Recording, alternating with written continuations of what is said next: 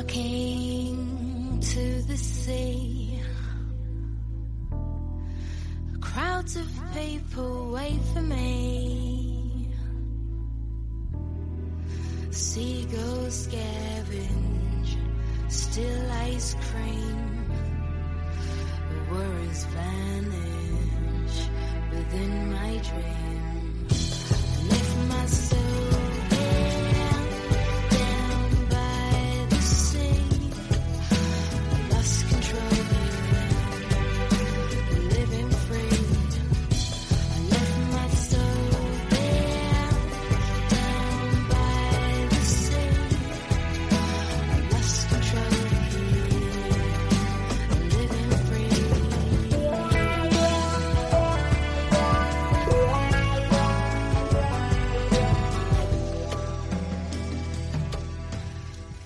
Cada 15 días nos gusta tener eh, la visita de observadores del mar y de todos los invitados e invitadas que nos traen desde, desde esta agrupación, desde Observadores del Mar, para hablar de ciencia ciudadana marina, de lo que podemos aportar a esta ciencia del mar todos y todas, ¿no? al alcance de todos y de todas, y además, de paso, conocer especies, conocer eh, todo el, mundo que se esconde más allá de en, las profundidades, ¿no? que no conocemos eh, aparentemente o que conocemos muy superficialmente. Hoy, por ejemplo, vamos a hablar de especies, de una especie que que conocemos aparentemente porque a lo mejor la vemos más que otras, ¿no? Pero yo creo que desconocemos en profundidad como son los crustáceos, los crustáceos decápodos. Para eso tenemos aquí invitados y expertos en la materia, acompañados como siempre de Sandra Espeja, que es coordinadora de Observadores de- del Mar en Baleares. ¿Cómo estás, Sandra? Hola, buenos días. Encantado otra vez de estar aquí con todos y todas. Pues eh, cuéntanos, ¿quién te acompaña? Expertos eh, sobre el tema del cual vamos a hablar hoy, para conocer un poquito mejor esa, esa especie, ¿no? Pues sí, por un lado tenemos a David Díaz, que es eh, una de las personas del equipo científico de este proyecto de observadores del mar, crustáceos decápodos, pero que además es investigador en el IEO, Instituto Oceanográfico Español, y trabaja muchas otras, muchas otras áreas. También tenemos a Yuk García, que es naturalista y cofundador del Museo Balear de Ciencias Naturales. Eh, él no quiere llamarse experto, pero lo es, es un, ex- un reconocido experto de crustáceos decápodos y así lo tenemos que decir. Yo lo siento, pero teníamos que decirlo. y después también tenemos a Iván Ramos, que es el jefe del Servicio de Protección de Especies de la Consellería de Medio Ambiente y Territori eh, de aquí, del Alcopen de las Illes Balears. Ujú. Bueno, pues vamos a, conocer un poquito más, sobre todo eh, las especies que hay, en qué consiste el proyecto Crustáceos Decápodos y las especies que, que se encuentran en, en el Mediterráneo, en concreto en Baleares y también, pues, ¿por qué no en nuestra isla o en nuestro municipio? No sé si también se puede especificar tantísimo al respecto, pero mm, quizá sí, quizá hay algunas especies eh, en las costas calvianeras más específicas, pero en ese caso vamos a conocer todas en, en profundidad. No sé si queréis empezar comentando alguna cosita a, a respecto del proyecto. Eh, si, Bueno, si podríamos empezar a decir bueno, que el proyecto de crustáceos decápodos sobre todo se refiere a, a cangrejos, a la cigala, a, a la langosta, eh, a, a, bueno, en las gambas también, ¿no? Pero eh, que hablaremos un poquito eh, de otras especies, aparte de, de estas concretas de- del proyecto, que están por aquí, por la zona eh, de, de Baleares, pero también seguramente hablaremos de otros puntos eh, por todas estas personas que nos escuchan eh, alrededor de- de- del Estado, gracias al podcast que también tenemos en, en plataformas online. y en imágenes, que por cierto estamos retransmitiendo en directo en imágenes este espacio que luego queda en, eh, en Facebook Live, en nuestro Facebook Live, ahora mismo en streaming y luego queda, queda ahí grabado el, el espacio también en imágenes en nuestra página de Facebook Radio Calvia FM. Bueno, ah, ¿en qué consiste exactamente el proyecto Crustáceos Decápodos? Eh, David, eh, si quieres comentarlo más o menos para que todos lo, lo sepamos. Me encanta tu mascarilla, por cierto. Lleva una mascarilla de langostas, ¿eh? He de decir que costó mucho encontrar esta tela, pero porque siempre una de las cosas muy curiosas es que la gente eh, confunde las langostas con los, los bogavantes. Sí. Entonces pides langostas y te salen un bogavante. Y no, es muy diferente. Bueno, en primer lugar, pues muchas gracias a todos por, por invitarme a esta, a esta tertulia aquí que tenemos de, en el marco de observadores del mar. Y, bueno, pues básicamente comentar que el proyecto pues eh, en- engloba todos los crustáceos decápodos que, que son los más fáciles de poder observar por todo el público en general, ya sea buceando, ya sea paseando por la orilla, ya sea eh, en, en cualquier lugar o pescaderías, lo que sea. O sea, son los, las especies de crustáceos más fáciles de ver y los que pueden aportar los observadores más información acerca de esto. Y básicamente pues tenemos en el proyecto bueno, un, reto que, que, bueno, planteamos desde hace ya muchos años cuando se creó la plataforma Observadores del Mar, que era la observación de, de juveniles de langosta, que es una especie que los buceadores pues no la tienen muy bien focalizada donde se encuentran los juveniles, pero sí las langostas. Entonces toda esta información nos podía aportar, al ser una de las especies más emblemáticas quizás del mundo de los crustáceos, porque si os fijáis en vais a cualquier pescadería, en cualquier sitio, a lo mejor ahí, si quieres darle un- una señal de identidad, de calidad a la pescadería, sale un dibujo de una langosta. Entonces esto es, es, es, yo creo que es la especie clave, no es porque yo me dedique a esta especie, pero, pero sí que soy un poco friki, como comentaba Luke en, en un correo anteriormente, pues eh, que si os fijáis hay muchos fotos, dibujos de langosta. Y uno de los retos era, pues, a partir de las observaciones de los buceadores, pues ver este, esta especie, ¿no? Aparte, de, hoy en día hay, ya saldrá en la tertulia, algunas otras especies ahora muy interesantes, como el cangrejo azul o el cangrejo araña. Que es invasor, el cangrejo azul. Entonces ahora estas informaciones dan mucha mucha información acer- acerca de esto y que engloba dentro del, del proyecto.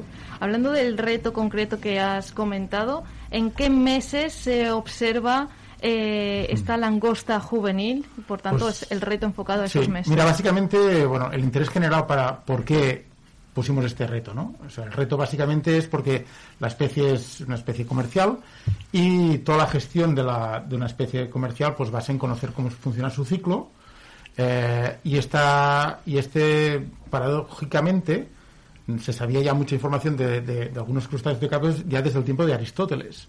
Aristóteles ya hablaba en su libro eh, Historia Animalium de la langosta y del bogavante y de cosas de ecología. Pero realmente la fase juvenil no se encontró hasta el año 90 y 95, 1995 se encontró. Muchísimos Pasaron años. 2000 años antes de que nadie encontrara las fases juveniles de la langosta. Entonces, realizar una gestión adaptativa de esta especie pasaba por encontrar esta fase juvenil. Entonces, al conocer información de dónde se producía, en qué lugares, en qué profundidad, pues era un punto muy esencial para poder gestionar esta especie de una manera que no se acaben las poblaciones en el, en el futuro. Y este era el objetivo, de, de encontrar estas estos estos reclutas de las Si se están encontrando, está sí habiendo... y pasa normalmente eh, durante los meses de entre los meses de mayo al mes de septiembre o sea si nosotros buceamos en zonas rocosas entre los meses de mayo a, de mayo a septiembre últimamente a lo mejor lo comentaremos a raíz de no sabemos por qué pero se está desplazando el ciclo y ahora se empiezan a encontrar a lo mejor ya en junio mes de mayo no hay en junio hasta finales de septiembre no Con lo cual, estamos en un buen momento ahora para que toda nuestra comunidad ponga ojos Claro. eh, por ahí. ¿Dónde se pueden encontrar? Pues mira, básicamente en zonas rocosas, bloques eh, de roca calcárea eh, o en zonas de, rocosas de grietas con pocas algas, porque las langostas tienen unas antenas y esas antenas son como sus sensores. Y entonces utilizan estas antenas para conocer, pues si vienen depredadores, si no vienen. Entonces, si tienen una alga encima de la roca, no les gusta, no funciona porque la alga les pesa, entonces no Entonces necesitan rocas limpias, estrablomos, muy cerca del fondo de la roca y, y básicamente una profundidad de 15-25 metros, una profundidad muy fácil para que la gente pueda, la mayoría de buceadores acceden a estas profundidades y entonces pues solo tienen que fijarse en si ven unas antenitas pequeñitas, es una forma, es la langosta igual, pero reducida. Ajá. O sea, no tiene pérdida. Todo el mundo conoce cómo es una langosta. Entonces, tiene muchas características de, de ser una especie objetivo para los observadores, eh, porque realmente es fácil.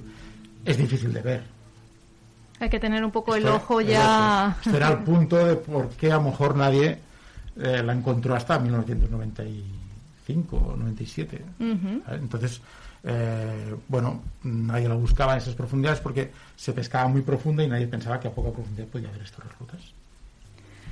Muy Justamente, justamente, y quería preguntar eso, ¿por qué creía que en 2000 años casi no se había encontrado una especie que, en- por otra parte, es bastante común, ¿no? En esa fase juvenil no se había encontrado, porque si, si está en rocas, aparentemente tendría que ser más fácil de, de encontrar, y es que se buscaba mal.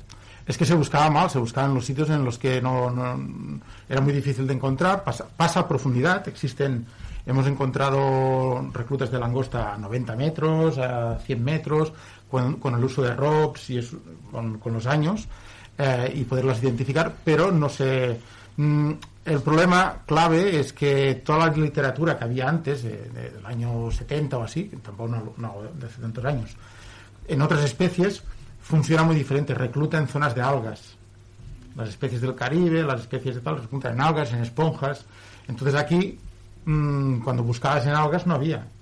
Luego fue cuando encontraron las primeras en roca, pues se dedicaron a esto. Y también se ha dedicado poco esfuerzo a, a la langosta, porque es una especie eh, que se pesca con pesca artesanal, no había mucho, mm, a nivel de investigación, pues no se dedicaban muchos esfuerzos a- al estudio de las especies de la pesca artesanal y se dedicaba más a la gestión de las especies de arrastre comerciales, de gran volumen de especies. ¿no? Esto es un poco residual. Entonces, pues bueno, una serie de, de sinergias han pasado para que no haya un esfuerzo en esta especie. Pero en cambio, es la especie más emblemática de los crustáceos de capos. ¿no? Es la paradoja esta de, de- Tú no pones en, una- en un restaurante de calidad una foto de, de una gamba blanca. Pones una foto de una langosta o mejor de una gamba roja. Sí, esto ¿sabes? Pero no pones una foto de cualquier otro crustáceo. ¿no? Una foto de la langosta es esencial para decir aquí hay calidad, Ajá. pero no se ha dedicado mucho esfuerzo. Y claro, y esta es una, una especie que podemos encontrar en profundidad y como decíamos con esos observadores que bucean, pero también tenemos otras especies eh, de las que poder observar, identificar y dar datos para los estudios científicos que están más en la costa. ¿Cuáles podrían ser? ¿Cuáles encontramos? Ah, bueno, eh, la mayoría de, sobre todo cangrejos, pero también algunas gambas. Es decir, casi todo el mundo que ha pasado por la costa ha visto algún cangrejo correr por encima de las rocas, pero normalmente a, a pocos metros de profundidad. Teóricamente en zonas bien conservadas, porque esta es, este es otro tema, porque hoy en día las playas están alteradas, pero se pueden encontrar muchas especies, sobre todo de cangrejos. Eh, quizás un porcentaje importante vive eh, no sé, hasta pocos metros de profundidad. ¿eh? Claro, son especies que mm, muchas veces no tienen nombres comunes o si los tienen son poco conocidos por la mayoría de la gente. Los pescadores siempre han, tradicionalmente, las especies, las especies pescables eh, les pusieron nombre, pero la verdad es que muchos nombres populares se han perdido. ¿eh? Y sobre todo de las especies más, eh, más que viven de forma más superficial. Eh, claro, no es lo mi- también depende del tipo de fondo. Por ejemplo, entre las algas, eh, entre las algas más superficiales, como son las cistoseiras que viven en zonas muy batidas por el mar, pues se encuentran varias especies de cangrejos interesantes que son poco conocidas. Eh, por ejemplo, y algunas de ellas tienen afinidades con especies tropicales más grandes. Por ejemplo, hay un cangrejito muy pequeño que vive entre las, entre las algas cistoseira, que todo el mundo las conoce, que son, ahora no recuerdo si tienen un nombre popular también, pero bueno, hay diferentes nombres, son algas marrones. ¿Cómo Y- son? Vamos a identificarlas un poco más porque hay gente que dice cistoseira, ¿esto qué es? ¿no? Bueno, yo es que no soy experto en algas, pero es una, no sé si a lo mejor Iván puede aportar algo. Creo que es eh, relativamente parecida a la posidonia, pero los haces son bastante más finos. Eh, No, no, no, mm, no, no estoy hablando del cimodócea, sino Ah, de... perdón, perdón. Sí, eh, es una, es una alga normal corriente que se vive en las rocas, donde hay don- una, una, una alga muy áspera que se encuentra en las partes más que es así batidas como por un el mar. poquito dura, ¿no? Y que Sí, tiene dura, dura, como, exacto, exacto. Como si fuese un, un abeto, ¿no? En- Exacto, en exacto. pequeñito. Un color así marronáceo. Exacto, exacto. Es muy, es muy vulgar. Entonces, dentro de, esta, de estas algas, esto, mm, hay un, un- un microhábitat en el que viven muchísimas especies de crustáceos, no solo de capos, sino otros tipos de crustáceos, anfípodos, copépodos, eh, isópodos. Y eh, entre los cangrejos que, por ejemplo, podemos encontrar en estas algas, eh, están unos muy pequeñitos que tienen forma como de una pequeña araña con patas muy cortas que se con fuertes garras que se agarran muy fuerte a las, a las algas se llaman bueno son un género que se llama Cantonids que es un género que tiene muchas especies tropicales pero pocas pocas aquí después hay mm, en este en este tipo de ambientes superficiales eh, encontramos cosas muy curiosas como por ejemplo eh, algunos cangrejos enanos Ajá. Eh, uno de los cangrejos más pequeños del mundo eh, hay algunos que son muy pequeños, pero este fue un- uno de los más pequeños que se, el primero que se descubrió en el Mediterráneo. eh, se llama el nombre, el nombre, el género, porque no tiene nombre común, eh, sería cangrejo enano, pero es, es pequeñísimo, mide unos cuantos milímetros solamente, el adulto. Se llama Sirpus, el género, que creo que es una palabra de origen griego, latín, que significa enigma. porque- ¡Wow! ¡Qué nombre, porque ¿no? era un poco- Entonces, eh, estos cangrejos son, cuando son adultos, miden poco más de 4 o 5 milímetros. Son difíciles de ver porque viven totalmente eh, entre estas algas. Otros un poquito más grandes, pero también del mismo tipo, de cangrejos araña, eh, se llaman, eh, el género, por ejemplo, se llama Aqueus o Acaeus. También son pequeñas arañitas de mar, bueno, parecen arañas, son, son, son crustáceos decápodos. ¿Y, los, y dónde los podemos encontrar en, en cualquier Bueno. hábitat o es mediterráneo? Normalmente solo, en, en o- estas algas de diferentes tipos, más hasta pocos metros de profundidad. ¿Qué pasa? Que normalmente no se ven. Es decir, eh, eh, esto- estos cangrejos son crípticos, eh, se, se, se, se mimetizan muchísimo con- con las algas, entonces, claro, a lo mejor pasando el salabre cuando hacía, cuando esto estaba permitido, porque ahora no se puede hacer, pero cuando, antiguamente los niños, pues lo primero que hacían cuando iban al mar era coger un salabre y coger las gambitas, todo lo que había por allí. Pues eh, así se pueden encontrar recolectándolos, digamos, activamente, pero si no, no los ves, es imposible. Entonces, claro, estos son como los enanos, pero después tenemos cangrejos muy grandes. Me viene a la cabeza el cangrejo azul. Bueno, el Eh, cangrejo azul no es muy grande. No es muy grande, incluso hay más grandes todavía, mira. Sí. Bueno, eh, mira, el más grande del mundo, si, si miramos por envergadura, es el cangrejo araña de- del Japón, que se llama macroqueira, que, que ahora no quiero decir una barbaridad, pero creo que de pata a pata serían unos cuatro metros. Vale, sí, sin duda Tiene el cuerpo- azul entonces es pequeño. Este si nos pica... o sea, Tiene el cuerpo relativamente pequeño, pero unas patas larguísimas, de que es más o menos unos cuatro metros de envergadura. Pero además hay, hay algunos que son espectaculares. Por ejemplo, en Tasmania o en, en Australia hay un cangrejo gigante, se llama Pseudojarcinus, que, puede, que es un tipo cangrejo normal, para entendernos como si fuera un poco parecido a un buey de mar, no exactamente, pero más o menos, y puede llegar a pesar más de 10 kilos. Guau. O sea que... Incluso más, ¿eh? Yo Incluso he más, estado, he estado allí, los he cogido. El Giant Crab son enormes. Son y- enormes, Y sí. pesan, pe- pesan, no sé, yo creo que cogí uno de como que hacía unos 18 kilos, así. Eran bestiales. Y por lo visto los pescan. por Se pesca, se pesca, sí, se sí. pescan para consumir, cosa que... Se pesca para consumir. sí. Y después ya... En el Mediterráneo también hay una especie muy grande, que es la can- eh, que se llama falso, falso centollo, porque recuerda un poco a un centollo, aunque realmente es de otra familia, no tiene nada que ver.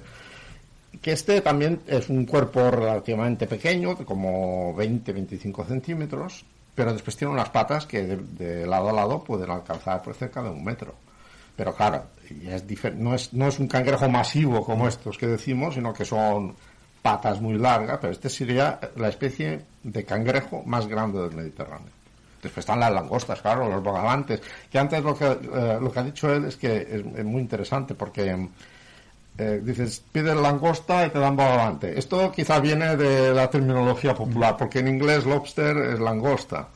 Y para te referirse a la langosta es langosta de espinas, o sea, Spiny es lobster. spiny lobster. Entonces, claro, esta confusión de los nombres populares lleva a muchos mm, malentendidos en los restaurantes, porque si tú pides gamba, ¿qué, qué especie teóricamente te tienen que dar en el plato? ¿Eh? No es lo mismo. Es decir, algunas gambas eh, comestibles son, digamos, taxonómicamente tan diferentes que pueden puede haber la misma diferencia de sabor que entre carne de cerdo o carne de vacuno o más, o, o más. Es decir, que realmente no es lo mismo. Por eso es muy importante también, eh, que creo que la legislación ya lo contempla, no estoy seguro, que el- así como el pescado congelado y el marisco congelado debe poner el nombre científico para saber qué especies estás comiendo, eh, en los restaurantes también debería ponerse la especie, aunque a lo mejor sería poco informativo, pero si tú pides... Yo creo que en general no nos sabemos las, los nombres científicos, ¿no? Es un poco complicado, pero claro, es verdad que por otro lado, en cada sitio el nombre común eh, cambia y genera muchísima confusión. Esto En pasa inglés con mismo todo. la, la langosta, en Inglaterra se puede llamar crayfish, para otros sitios crayfish, el crayfish es el cangrejo de río, eh, lobster, Spain lobster, pero muchos artículos científicos, lo curioso es que, o cuando hablas con alguien americano o inglés, eh, dicen, sí, es- es lobster, no sé qué tal, tal, Spain lobster, y a partir de que tú ya has dicho que es Spain lobster, el otro ya tiene que entender que siempre lo que diga lobster es Spain lobster. Entonces es como decir, bueno, y los más puristas, de que solo trabajan en, que, son- que lo suyo es lo importante, que es el bogavante en Estados Unidos, y los científicos americanos, ¿no? que, trabajan mucho en estas cosas, dicen, eh, dicen lobster y real lobster, langosta, la buena, la real, que es, La el, real. bogava- que es el bogavante, porque es donde hay dinero. Nosotros come- com- compramos bogavantes, que todos muchos vienen de, de- de Maine, de Estados Unidos, de Canadá, y dicen, bueno, langosta sí, pero la langosta buena es el bogavante. Entonces, le ponen real lobster. Esto ya es en jerga más así de... Claro, es que es, Sí. es un grupo de especies que Es está complicado. muy conectado con la gastronomía. Sí, así. Y bueno, eh, Iván, de todas estas especies que hemos comentado, pero bueno, tantas otras que no hemos comentado, desde el Servicio de Protección de Especies de la Consellería, supongo que hay algunas que, que requieren fijarnos un poquito más, ¿no? Y que estos observadores y de nuestra comunidad pues pueden eh, mirar de eh, dar información para que sea útil para, para la gestión posterior de nuestras zonas. Sí, eh, bueno, realmente estamos nosotros No sé qué pasa con el, con el micro de Iván, lo, lo siento. Ha- Habrá que cambiárselo, sí. Habrá, tendrás que dejárselo eh, tú, Sandra, y así habláis, aunque sea en el, en el mismo.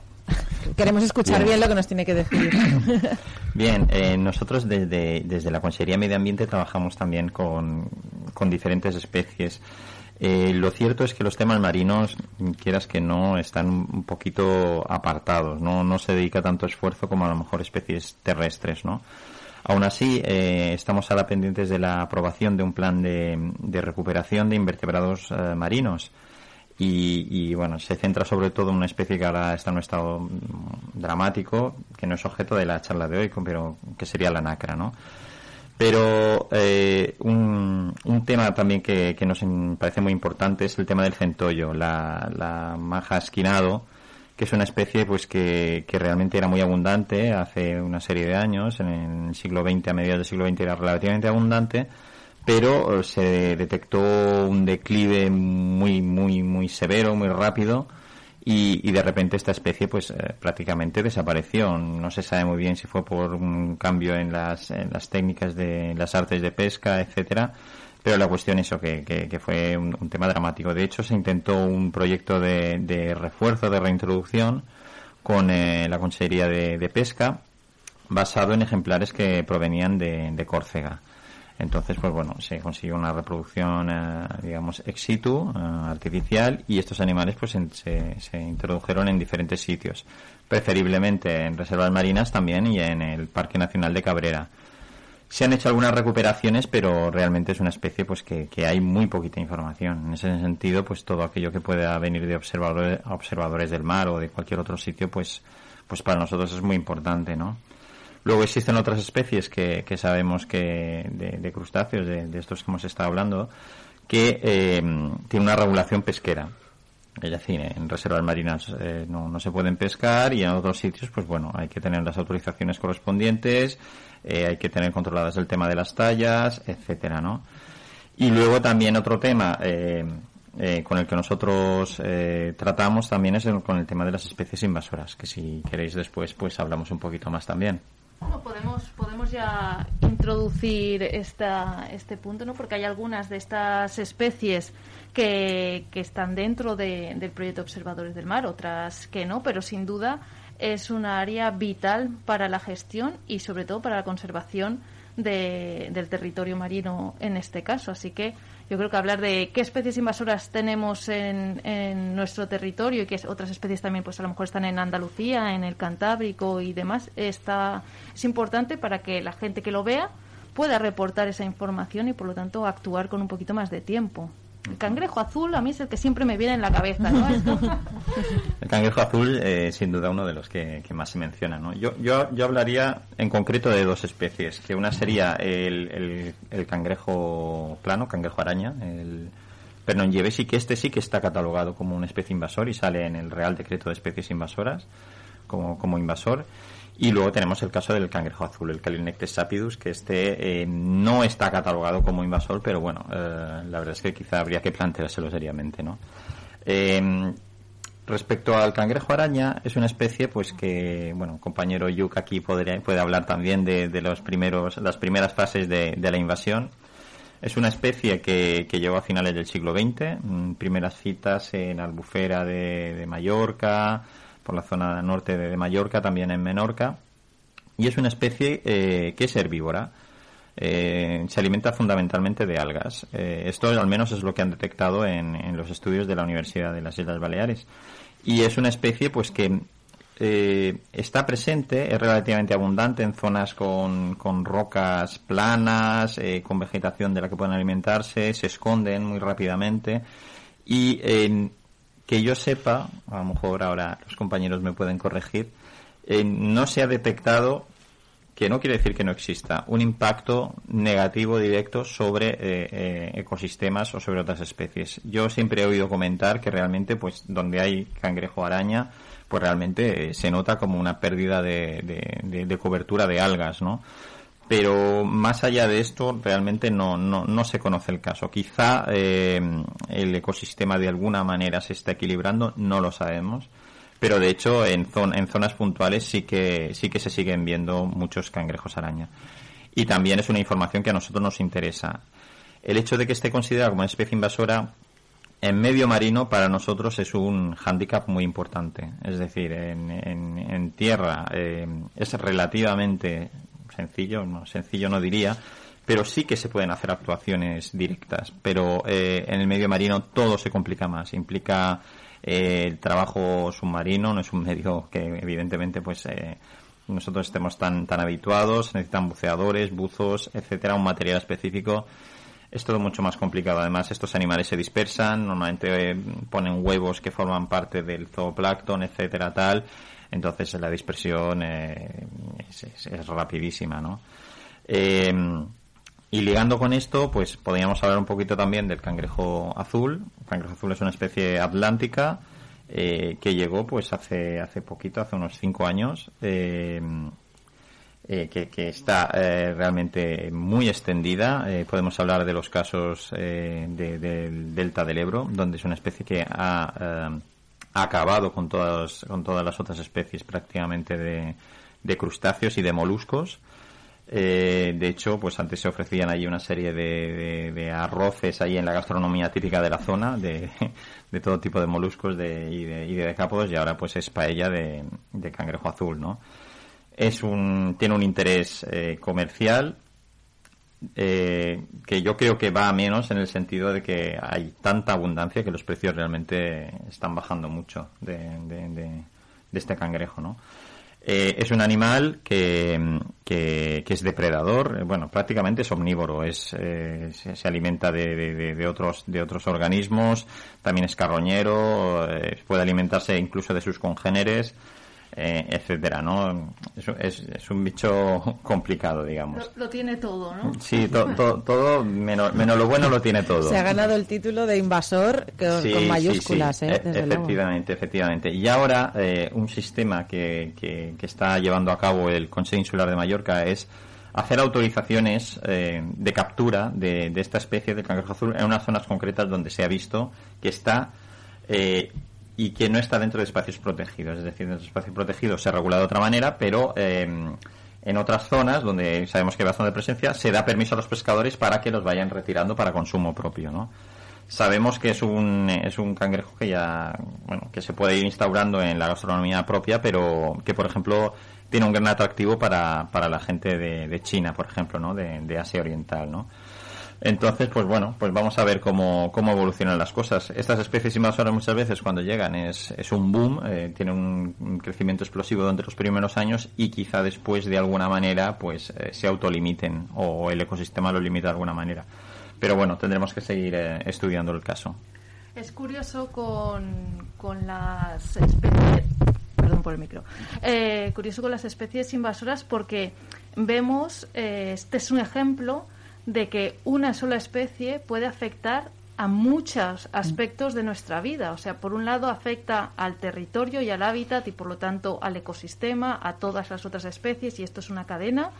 Eh, lo que decías del, del delto del Ebro, ¿no? Pues eh, que eh, se, se extinguen en esa zona otras especies que eh, tienen utilidad gastronómica, por lo tanto nos afecta a nivel de, de nuestro consumo local, a nivel de nuestra salud también por, eh, pues nos quitamos alimentos, tenemos que cambiar a otros, ¿no? Entonces, este es un ejemplo buenísimo eh, para que la gente que nos esté escuchando vea la importancia que tiene eh, que todo se mantenga más o menos equilibrado y que no- eh, para que no lleguen especies invasoras, pues nosotros tenemos que llevar cuidado eh, con cómo eh, nos- cuando no- viajamos, pues llevar cuidado, no traer según qué cosas eh, y también pues intentar ayudar y en este sentido, pues eh, ayudar es por un lado, eh, pues pescar en este caso el cangrejo azul y por otro lado, pues aportar con datos, ¿no?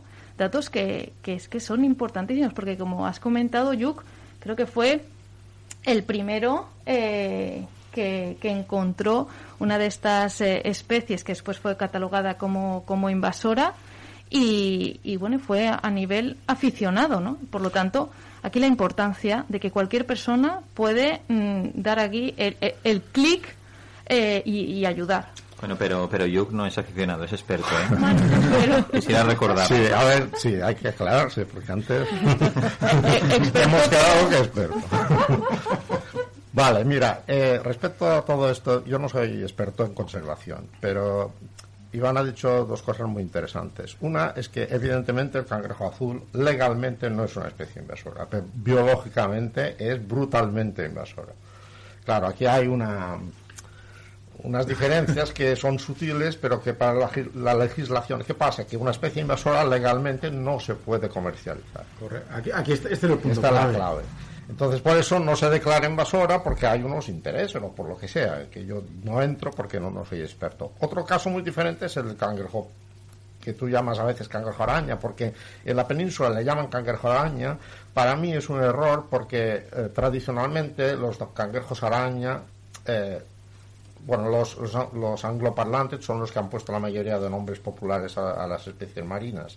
Y los cangrejos araña son claramente una, una familia muy clara de, de cangrejos que no tienen nada que ver con estos. Y yo, en, el- en un, en un libro divulgativo que hice hace unos años, le puse cangrejo plano, aunque tampoco no era. En, Estados Unidos eh, es muy curioso porque es muy abundante en las costas de California. eh, le llaman o le llamaban eh, Sally Lightfoot porque corre mucho. es un nombre así como del western, ¿no? Pero realmente es un cangrejo muy rápido. Y, y el descubrimiento en Baleares de esta especie fue muy curioso, porque de hecho no lo encontré yo, lo encontró un, un compañero biólogo que vosotros conocéis de aquí de Mallorca, que es Benjamín Reviriego, que es biólogo marino.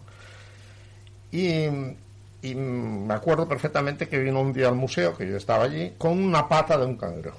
Dice, es que he visto un cangrejo muy raro. Dice, le he puesto la mano y solamente le puedo coger una pata. Y, me enseñó la pata y, yo conocí la especie porque la había visto en libros. Porque está una especie muy parecida, o quizás la misma, esto no se sabe, ya había sido citada a principios de siglo, tanto en Portugal como creo que en Marsella.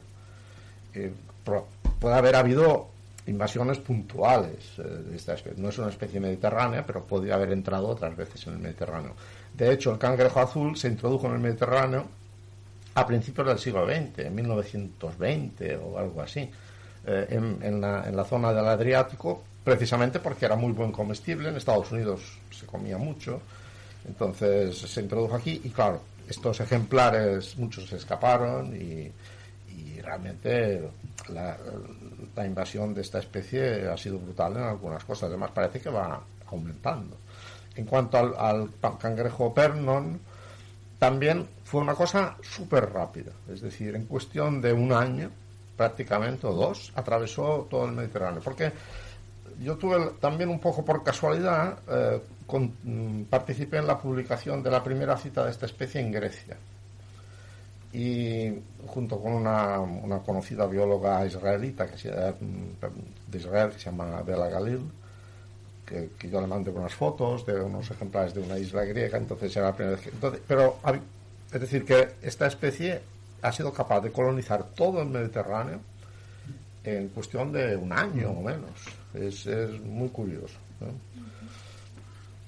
Y una, una cuestión, estamos hablando del- de las especies que se pueden encontrar aquí, de la que podría ser más, más eh, utilizable en la gastronomía porque además es invasora, y las que no eh, eh, deberían de utilizarse, no solo por protección, sino porque a lo mejor eh, pueden ser eh, nocivas para, para el ser humano. ¿Hay alguna especie de crustáceo que no sea recomendable eh, ingerir, comer, eh, porque no solo porque sea una especie en protección. Comentaba antes Iván que el, que el centollo cada vez cada vez hay menos, pero se sigue cocinando, se sigue comercializando, ¿no? En este sentido. Entonces, ¿hay alguna que aparte de que sea por porque ya se viene haciendo y porque ha desaparecido y porque no se quiere que desaparezca como especie, sea a lo mejor nociva a nivel eh, de ingerirla? Bueno, yo no conozco ninguna especie que sea realmente tóxica, o sea, pero a nivel de conservación, una de las especies que sí que está que está que se puede comercializar y es muy buena de comer y tal cual, aunque yo nunca la he comido, es la, la cigala mallorquina, la, la langosta canaria, eh, la chulla del esclop, que es el cigarrón, por así decirlo, ¿no? Esta especie yo siempre abogo porque se prohíba la, la comercialización de la especie, pero para su conservación, no, para, no porque sea tóxica, ¿no?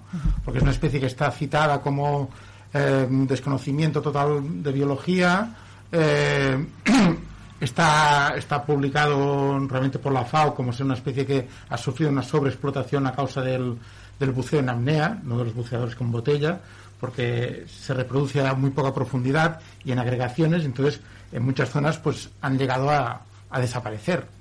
Yo recuerdo siempre cuando yo empecé a bucear, en el año 90, eh, no había esta especie en la, en la zona de Cataluña donde yo empecé a bucear. Y luego apareció debido a la creación de reservas marinas. Entonces esto es un ejemplo claro de que una, un- una gestión del medio marino que ha conservado una zona eh, ha podido a- favorecer la presencia de una especie. Entonces yo sí que recomendaría no, no pescar, no comer esta especie, no favorecer las actividades de explotación de esta especie, porque si únicamente lo hemos podido recuperar en algunas zonas debido a la creación de una reserva marina, ya nos está dando una señal mm, clave, ¿no? Entonces, ah, debido a que la comercialización es muy poca, hay muy poca, pero culturalmente, por ejemplo, aquí en Baleares es muy interesante comer esta especie porque la gente siempre la, aprecia. Yo creo que se tendría que hacer un esfuerzo por parte de la, de la Dirección General de Protección de la Conservación de Especies eh, declararla como una especie que no se puede comercializar, porque realmente no aporta un gran beneficio a los pescadores, pero sí que aportaría un gran beneficio a lo que sería el, al ecosistema, ¿no?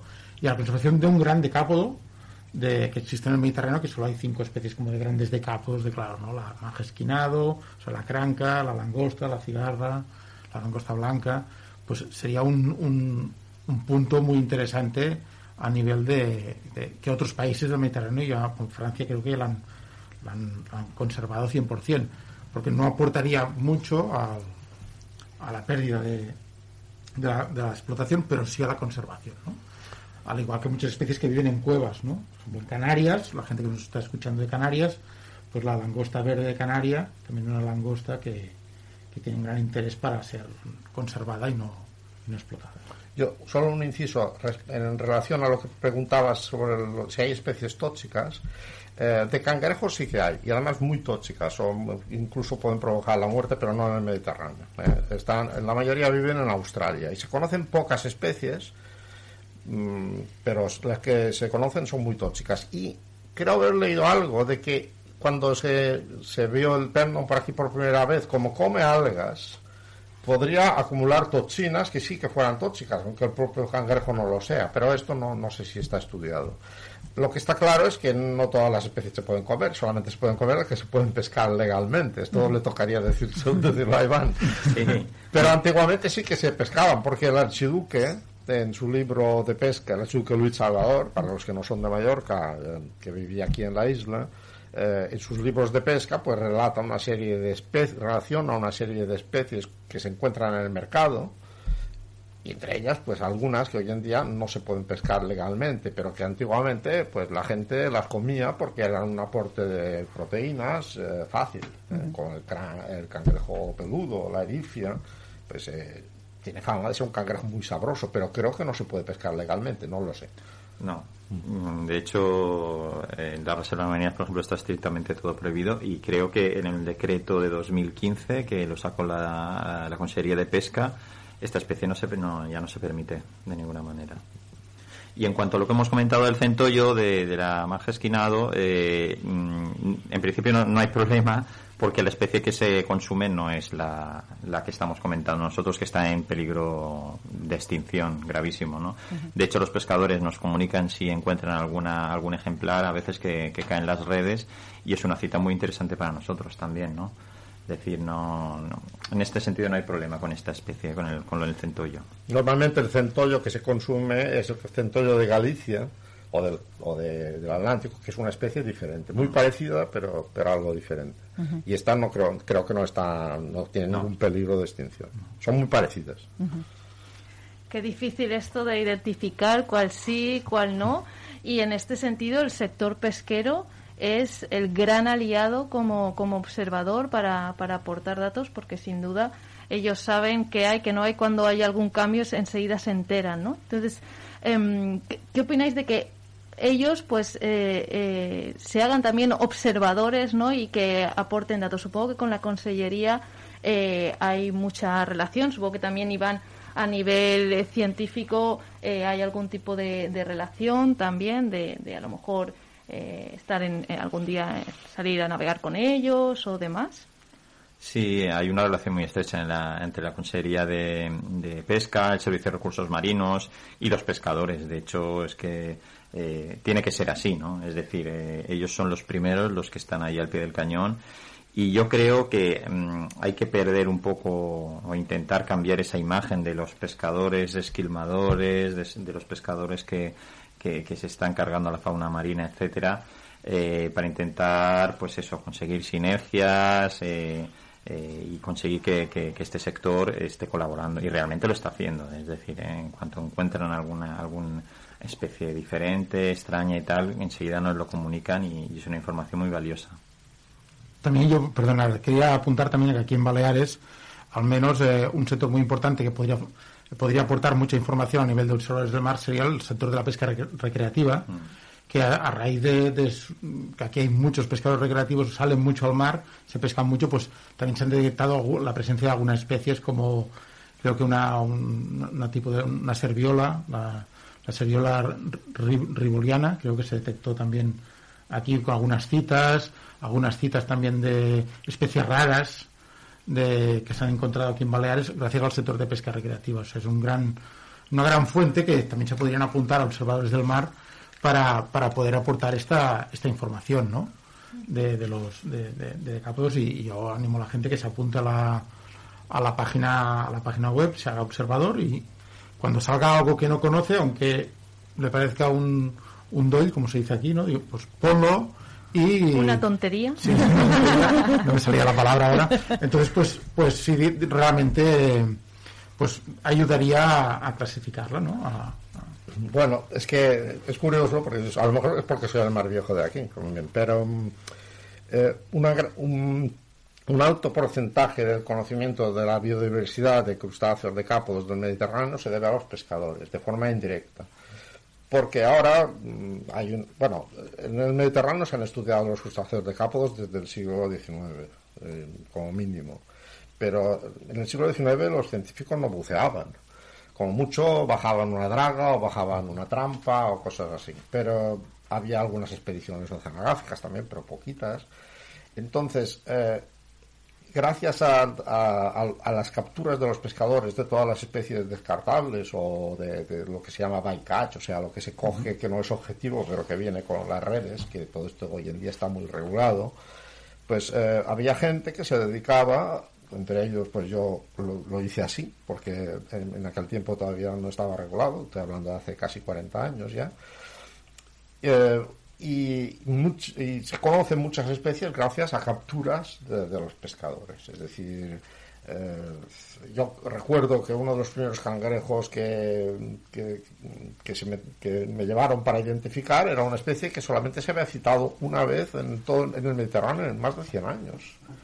Es un cangrejo, no sé si lo conoces, eh, que se llama Paragadene, un cangrejo grande, parecido a un, a un cangrejo peludo, a una arifia, pero que suele vivir en lugares más bien oscuros, cuevas y tal. Es un cangrejo rarísimo. Es endémico del Mediterráneo, aunque se ha capturado una vez en Madeira. Y ahora hay varias especies. En aquel momento solamente se conocía una. Y claro, hay ejemplares conservados en museos y en colecciones, pues hay como media docena. Es una especie muy rara. Y, y otras. Es decir, que los pescadores han aportado un gran un gran conocimiento, un- han hecho una gran aportación al conocimiento de la biodiversidad, de forma indirecta. Uno de los principales y primeros estudiosos de los, de los crustáceos decápodos de, de España fue el doctor Zariquiei, de Barcelona, que su fuente principal de, de- de material de estudio era las redes de los pescadores. O sea, él iba al puerto, miraba a ver qué traéis. Bueno, lo, lo que le interesaba era lo que, lo que ellos tiraban otra vez al mar. Y ahí, pues, esto, así se han descubierto especies muy interesantes. Zariquei sería para mí el, el, el- el primer observador del mar Sí. en, eh, a nivel de, de crustáceos decápodos, pero a nivel del Mediterráneo. O sea, estamos hablando de que la colección Zariquei quizás es la de las colecciones más importantes de crustáceos decápodos que, que existe en el Mediterráneo y fue el de los primeros libros de clasificación eh, modernos, digásemos, de, de crustáceos decápodos a nivel de todo el Mediterráneo, ¿no? Y su padre ya se dedicaba a ello. Sí, sí. Padre. Y, y era, era, era médico. Una persona que no... Otro, otro dato importante, médico. que es que no hace falta que seas eh, eh, científico, científica o, o- o- de- profesionalmente dedicado al estudio de, de la biodiversidad, sino que eh, cualquier persona eh, con cualquier profesión que sea amante de la costa y amante del mar puede participar, puede aportar, puede eh, generar un gran conocimiento y por eso animamos a, a todo el mundo que, que se registre en observadoresdelmar.es y que apoye a todos estos eh, grupos y equipos científicos que eh, tenemos a 98 personas expertas validando todos estos datos y que después eh, también la compartimos con, con la administración para que ayuden a la gestión, que al final es el fin último, ¿no? Queremos conservar el mar de la mejor manera posible. Mm, Cualquier información es válida para, para poder conocer que gente que pasea, una de las mayores citas que hay de cangrejo azul es de un observador que está en Calafell, que va cada mes y pone una foto de un cangrejo azul que pesca allí en la- los ríos. O sea, toda la gente de toda España que esté cerca de un río del Mediterráneo, pues, pues puede pasar por allí, se ve algo, suba una foto y... Y, y aquí todavía no han llegado algunas especies invasoras peligrosas que ya han invadido otros, sobre todo zonas de estuarios de Europa. Hay algunas que son, por ejemplo, hay un parecido al cangrejo típico corredor de las rocas, un, que se llama Emigrapsus. Eh, Este cangrejo también eh, tiene un potencial invasor enorme y ha invadido algunas zonas costeras del Mediterráneo. Aquí en Baleares de momento no se ha encontrado. Co- ¿Cómo, cómo es este para...? Es como, es muy parecido a un cangrejo, eh, no sé cómo se llama en castellano, el Pachygrapsus, que es el cangrejo corredor, creo que le llaman. Eh, y este cangrejo, eh, pero es más pequeñito y más o menos eh, así, no podría dar mucha descripción. Lo, busca- lo buscaremos, buscaremos Sí, fotos por internet. Y si Se llama eh, Emigrapsus, Emigrapsus con H. y si por casualidad alguno viera alguno, porque yo qué sé, podría podría ser, pues eh, siempre está bien fotografiarlo. Como has Sí, dicho, claro. como como ha Es dicho Sandra, ¿no? Cualquiera puede ser testimonio de, de- o, o dar testimonio de alguna especie, eh, ya sea nueva, ya sea eh, conocida, pero eh, algún dato que pueda aportar, ¿no? Simplemente con una cámara y con registro en, en, la, en la página, ¿no? Sí, porque no, o sea, muchas veces mucha gente dice, "Mm, como que esto no es nuevo, no lo subo. O sea, Exacto, sí. Este es un error. Mm. Sube todo lo que veas. O sea, todo puede dar información y a lo mejor tú no sabes por qué puede dar la información. No hace falta de que sea la persona que ha subido la foto de la primera cita, de no sé. Da igual. O sea, tú sube la foto de, del crustáceo de cabo que quieras, que siempre nos va a dar alguna información u otra, ¿no? Y este es el punto clave y la fuerza de observadores del mar en todos los proyectos que tiene dentro de su plataforma, ¿no? O sea, ve al mar, mira, sube la, imagen y, a lo mejor muchas veces el, el- segundo plano, el segundo, el pro- segundo protagonista, el que no está enfocado en la foto, es lo que te puede dar la información, ¿no? Que a veces, pues, una alga que, ostras, de- detrás de esta gorgonia hay una alga que esta alga no era lo que tocaba. Nosotros lo miramos todo, ¿vale? Entonces, No, hay- no hay que subestimar el poder de la No. ciencia ciudadana ni de nosotros como ni de la gente que sea claro, ni de la gente que sea el gran ni una gran fotografía ni nada o sea el potencial de la ciencia ciudadana es que todo el mundo participe lo máximo posible porque cuanta más información tengamos mm, no hace falta ser una foto bonita una foto tal o sea tú sube lo que veas debajo del mar vale Eh, ya lo colocaremos en el proyecto que toque pero aporta información y luego ya la iremos desgranando. Hay, casos muy curiosos también, que yo siempre busco la parte anecdótica, pero em, muchos, muchos peces que se pescan comercialmente, o sea, que se pescan legalmente, que se venden y que se pueden comprar en el mercado, em, eh, comen sobre todo crustáceos. Eh, y muchas veces cuando los limpiamos, dentro encontramos ejemplares interesantes y raros. Así, se- así se han encontrado especies raras en, en el Mediterráneo, limpiando eh, el pescado por dentro, simplemente porque tenía el estómago lleno de crustáceos. Pues mira, no solo los pescadores, sino también los pescateros pueden hacer ciencia ciudadana y también la- la- las personas que consumen eh, estos estos animales, ¿no? Eh, y, y que, quién sabe, se puede encontrar en cualquier sitio alguna cosa curiosa y diferente y no hay que subestimar nuestros hallazgos, ¿no? Como, como ciudadanos que pueden ser potencialmente útiles, ¿no? nuestras aportaciones para, para la ciencia, para observadores, por supuesto, y para, para la ciencia al final, ¿no? Y para la conservación de, de la biodiversidad. Muchas gracias a los tres por, por haber venido. Sandra, como siempre, por traernos eh, a estos expertos, a David Díaz, a Yuk eh, García y también a Iván Ramos. Y esperamos veros pronto también por aquí, porque seguro que se han quedado muchos temas por, por hablar, porque esto da para mucho, sobre todo con vuestro nivel de expertos, ¿eh? como Yuk. Y, y esperamos que volváis eh, muy prontito por aquí en este espacio en el, o en el que sea. Bienvenidos siempre a, a Radio Calvia. Gracias. gracias. Adiós. Thank you.